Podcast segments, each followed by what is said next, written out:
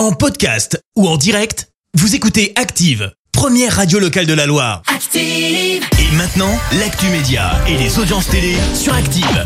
Avec Léa Dusson et on débute avec les audiences télé d'hier soir. Et le match des Bleus qui a cartonné hier soir sur euh, TF1 avec 6 millions de téléspectateurs devant la demi-finale de l'Euro féminin.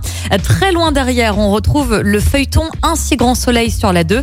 Et puis vous étiez un peu plus d'un million 500 000 à regarder la carte au trésor sur euh, France 3 hier soir. Dans l'actu télé, direction l'Italie. Et la Mostra de Venise va débuter le 31 août prochain et c'est sur Canal+, que l'on pourra suivre ce prestigieux festival de cinéma.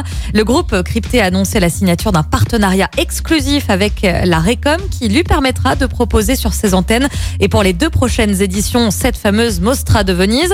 Cet accord va permettre à Canal+ de diffuser les cérémonies d'ouverture et de clôture et d'avoir un accès exclusif au tapis rouge. La chaîne proposera également une émission quotidienne sur l'actualité du festival qui sera présentée par Antoine Decaune directement depuis Venise. Il s'agit donc du grand retour hein, en quotidienne sur la chaîne de l'ancien animateur du Grand Journal après son remplacement par Maïtena, c'était en 2015. Et ce soir, qu'y a-t-il de beau à la télé? Eh bien, si vous cherchez un logement, c'est sur M6 que ça se passe avec un épisode inédit de recherche appartement ou maison à 21h10. L'émission nous emmènera à Toulouse, Paris et Strasbourg. Et puis, si vous avez besoin d'un grand bol d'air frais, France 2 vous propose un documentaire, Une planète parfaite du ciel Merci, vous avez écouté Active Radio, la première radio locale de la Loire. Active.